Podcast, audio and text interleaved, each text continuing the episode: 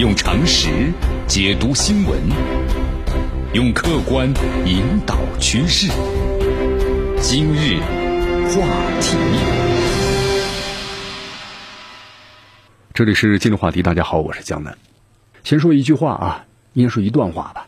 就是任何国家想要在疫情之中活下来啊，而且要好好的活着，这需要靠修炼内功啊，也必须永葆随时把对手呢变成伙伴的开放的心态。为什么要这么说呢？咱们先来说一些这个最新的资讯方面的信息。近期啊，全球这个经济学家呢争论的一个焦点是什么？因为疫情的影响，美国的 GDP 将损失百分之五，成为一个危机。那么还是丧失 GDP 的百分之五十，成为一个萧条呢？这是大家所讨论的一个焦点的话题。你看，这个美国经济现在啊被推入一个衰退期了，对吧？这是美国总统特朗普最不愿意看到的，但是也最无奈的要做的事情。这个肯定是个大概率的事情。经过这一次的新冠疫情的影响，作为全球经济的双头，当各自认识到产业链要重新配置的博弈不可避免的时候，那中国和美国的贸易形势会不会发生逆转呢？你看最近啊，江南看了一则新闻，就是说《经济学人》杂志呢出了一期名为是“大科技两万亿美元牛市”的封面，就象征这个美国科技龙头的五大这个公牛啊，谷歌、亚马逊、苹果、微软和脸书。那么正在呢尘土飞扬的向读者的一面冲来，那么进行呢看谁的市值率先突破了两万亿美元的比赛的角力。这两万亿美元什么概念呢？相当于是德国股市的全部市值。你看，好像就在人们等待一场更大胜利的时候呢，谁没有料到疫情突然冲进了赛场？那么这让牛群呢，就这些很牛的股市改变了冲刺的方向。你看这段时间的话呀。可能大家一起见证了，就是在美国呀，过去八十九年来都没有见过的场面。美股十天之内啊，四次熔断了，是吧？几乎所有的这美股都丧失了免疫力。你再看看这个领跑的五大科技股，超过大约是五千亿美元，烟灰飞灭。于是呢，人们就有个问题了：哎，这美国这股市进入熊市了，美国是不是要陷入衰退呢？那么世界经济会不会遭遇这个飓风呢？其实啊，咱们从这个投资者或者政客，还是从央行的官员来说呀，就像咱们这个人类啊，就回避啊痛苦的本能一样。其实这个问题呢，很多人都不愿意去直视。那么很笼统的把它归咎于是什么呢？时事，就说疫情走势不确定的责任。其实真相呢，被他们一再的努力回避了。就是在这个美国，它的经济资产的泡沫不容忽视，而是这个泡沫太久了。为什么要这么说？你看，从二零零八年金融危机以来，美国这个股市牛市的时间超过十年了，对吧？你看去年一年里，道琼斯指数涨了近一万点，暴跌之前的美国道琼斯指数啊，最高是达到了两万九千五百六十八点，比这个金融危机时啊最低点上升了三点五七倍。你看，这是美国可能历史上最长的一个牛市了吧？而且是有记录以来呢最长的经济复苏期，十多年的时间，这股市没跌过。那么在这个期间呢，强劲走势的股市的大红色，那真的是夺人眼球啊！我们说了，在这种情况之下，很让人容易忽略，牛市中其实有很多美国公司啊，靠着是债务回购股票，而产生的是股价的泡沫。你看，我们说在股市上嘛，当一直是处于牛市状态的时候呢，很多赚的是盆满钵满的人们，那多忙着享受啊。那你察觉到一些问题没有呢？美国全球债务堆积。信贷质量下降，劳动生产率一直都很逊色呀，制制造业不振等等，这都是结构性的问题，解决了吗？没有，数十年的这个低利率，将资产的价格推到了不可持续的水平。所以说，你看这一轮惊心动魄的暴跌，那肯定是有深层原因的，就是金融危机之后啊，大多数的西方国家说它有结构性的矛盾呢，解决了吗？没有解决呀，那么就要经历一次呢结构性的大跌，呃，或者咱们换一种说法嘛，那就价值回归。回到它本来的真实的价格面目，所以长期来看的话呢，没有这个时势冲击，就没有这次疫情的话，那未来也要回调的，也要出现这样的情况。不过呢，您江南想说的是，这些在牛市中啊，你看我们都说了啊，一路高歌猛进的科技股，那在这次大盘下跌当中呢，其实并非是最大的输家啊，因为在之前的话几周啊，包括半年时间里，很多科技公司的市值突破了一万亿美元的大关。呃，你看这个美联储呀，Q E 的退出，市场熔断式的极端的波动就开始减弱了。三月二十号开始遭遇了近万点跌幅的美国这股市呢，恢复上涨，涨幅领先的还是这个科技股。单位泰珀呢？这位曾经在这个金融危机的时候啊，成功抄底花旗和美国银行，大赚七十亿美元的华尔街抄底王，他公开呢这么说的：他说自己啊已经开始买入美国的大型科技股啊，同时增持有亚马逊呐、美光科技啊等等。以这个泰珀为首的全球投资者呀，你看对这个美国科技股呢进行买入，这是个信号，而且很重要。就它表明了，尽管现在啊新冠疫情危机背景之下，美股有风险，但是在科技产业。这市场呢，依然是相信美国。那么在这种情况之下，中美还会贸易战吗？其实咱们说一下啊，中美贸易战在很大程度上啊，那就是靠这科技公司，对不对？因为制造业，咱们中国现在是领先于这美国的。那么同时，在这个高端的技术方面，那这就是美国的优势了。甚至可以说，这些高端的科技公司把中美贸易带入了一个高级阶段，就产业链条内部的贸易。或者说半成品的贸易，那咱们中国很多产品就需要美国的这个什么呢？芯片。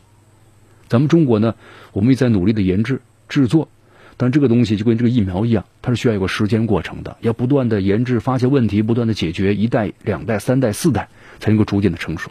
你看美国推出第一代芯片的话，也有很多的 bug 嘛。但咱中国呢，也需要这个时间呢，所以我们中国现在最需要的就是时间，对不对？好，与之相对的是。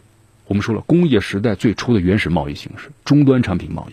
你看这个英国的纺织品啊，我们说行销全球，从这个圈地养羊，对吧？纺织织布做纺织品，一条龙都是英国人自己完成的。那么造成两种贸易形式不同的原因啊，就是在二十世纪八九十年代，某些产业呢变革了。你看看美国这科技公司呢，有了大规模外包的需要，就是的，到其他地方找个加工厂，去东南亚，对吧？劳动力成本呢很低的。然后呢，在中国建厂成了他们的选择了。那么，中国的中小企业呢，不仅是满足了美国科技企业对生产效率的追求，质量又好，价格又便宜，就是咱们说的质优价廉。同时，数量众多的中小企业彼此之间呢，还有配套关系，形成了一个供应链。那么，在这个供应链当中啊，制造成本就大幅度降低了，因为中国工厂练就了超强的成本的控制能力。但是，这个外包的过程啊，带来了就是一个历史上呢。可能从未出现的结果，就是被拉动的产业啊，它不在美国，而在中国，这是美国没想到的。那么后来这美国他突然他发现了，你看这产业链提供的大量就业机会啊，跑到中国去了。那么其本土的工薪阶层呢，没有受益。所以说，你看这个美国总统特朗普上任之后呢，就提出这个叫产业回流嘛，对不对？成了美国眼下呢急需解决的大事。但是这个产业回流的话，不是一句话就能回来的呀。从奥巴马时期的产业回流政策到特朗普政府的贸易保护主义，所以有些企业呢可能要重新考虑一下这个供应链了。那么在这样的背景下就发生了，对吧？那么这就是贸易战的发生的逻辑。但是美国的某一些产业，我们说还是有超然地位吧？你看像这个科技公司，肯定在很长一段时间之内，它执掌着全球产业链最高环节。而且呢，你看现在股市崩盘，包括经济溃败，那么这两者呢不是一回事儿。但是呢，呃，有这个本质的区别。你看，我们说了，股市崩盘是少数人麻烦了。那么，如果美国的经济啊溃败了，那肯定是多数人的灾难。从少数人到多数人，这中间要经历好几个环节：有资产暴跌、银行危机、信贷紧缩。那么从目前来看的话呢，这美国还没达到第二个环节，就银行危机还没有，只是资产的暴跌了。相反啊，你比如说被很多人所诟病的。美联储提早打光子弹的无限量的 QE 计划，其实就是一种呢提振民心信心、避免滑落到最后一个阶段、信贷紧缩环节的不得已的措施。当然，我们说了，在这个美国呢，还有也有悲观派啊，也提供另外一种看法：如果美走美国走到类似于像意大利医疗体系就崩溃的地步，那么整个死亡率会飙升，在美国这社会啊，陷入恐慌，所有的经济活动肯定要停摆了。那么迎接美国的就是类似于那二十世纪。三十年的大萧条。如果美国达到这样一种市场的状态的话，那肯定你的政府不管你推出什么各种的万亿级的救市策略或者量化的宽松，那肯定是也阻挡不住经济大幅的滑坡了。所以这个时候，美国可能就要重写光荣和梦想了。好，美国接下来经济要往哪儿走呢？其实这个问题的话，没有谁能够回答，因为呢，要取决于美国疫情的发展。美国政府的组织效率、民众的配合程度、对吧？政策的有效执行程度等等等等。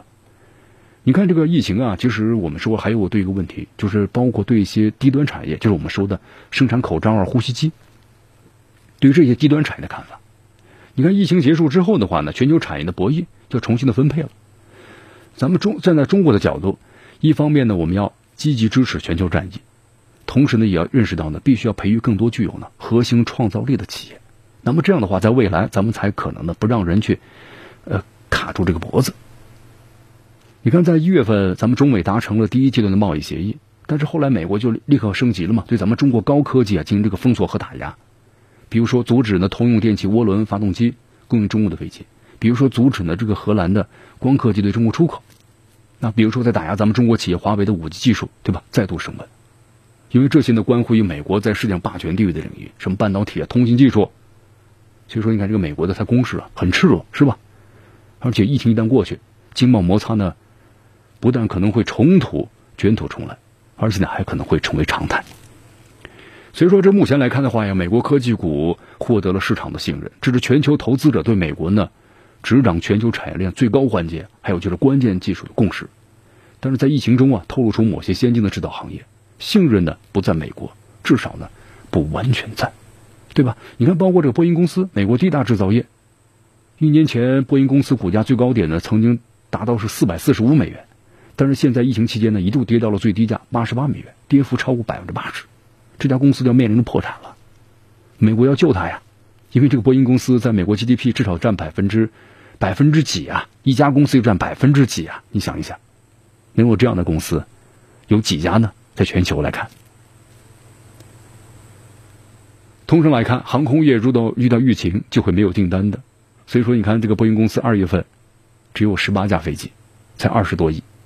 而且还遭遇了取消订单的狂潮，是吧？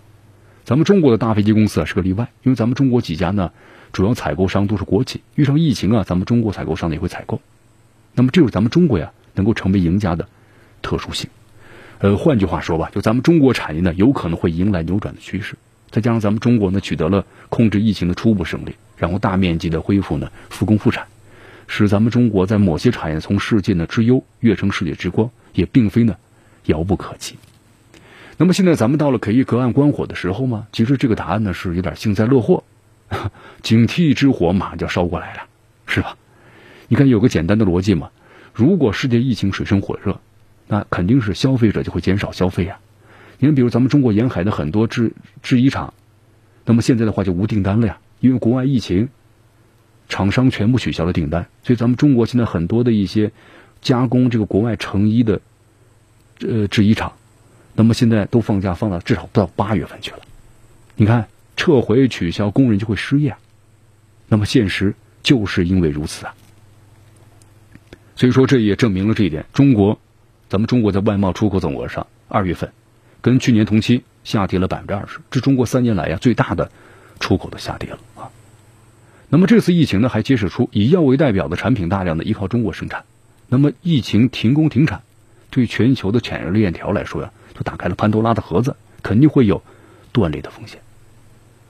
所以说，你看，美国直到疫情告急才发现，整个美国的青霉素有百分之四十五是中国制造的，而美国去年进口的止痛药呢，布洛芬百分之百来自于中国。所以，美国这次的话肯定会反思嘛。那么，包括在美国带动下，你看什么欧美啊、亚洲很多国家会反思，那么都会重新的审视和中国在产业料田上的这么一个分配的关系啊。所以说，这一系列问题的背后是个隐藏的事实。疫情呢，在加速逆全球化的进程。那么，这种势头将超过中美贸易战。它点燃了外资撤离中国呢世界工厂的这么一个想法。为了分散风险，那么可能会往东南亚、印度、墨西哥呢转移产业链。这才是我们最应该警惕的。最后呢，是一句话啊：咱们中国企业需要巩固自己的产业链，也需要产业链上的上下游伙伴。那么，同时更需要呢。世界市场，一句话，任何国家想在疫情之中活下来，并且好好的活着，那么既要靠修炼内功，也必须永远永远保持着把对手呢变成伙伴的开放的心态。用常识解读新闻，用客观引导趋势。今日话。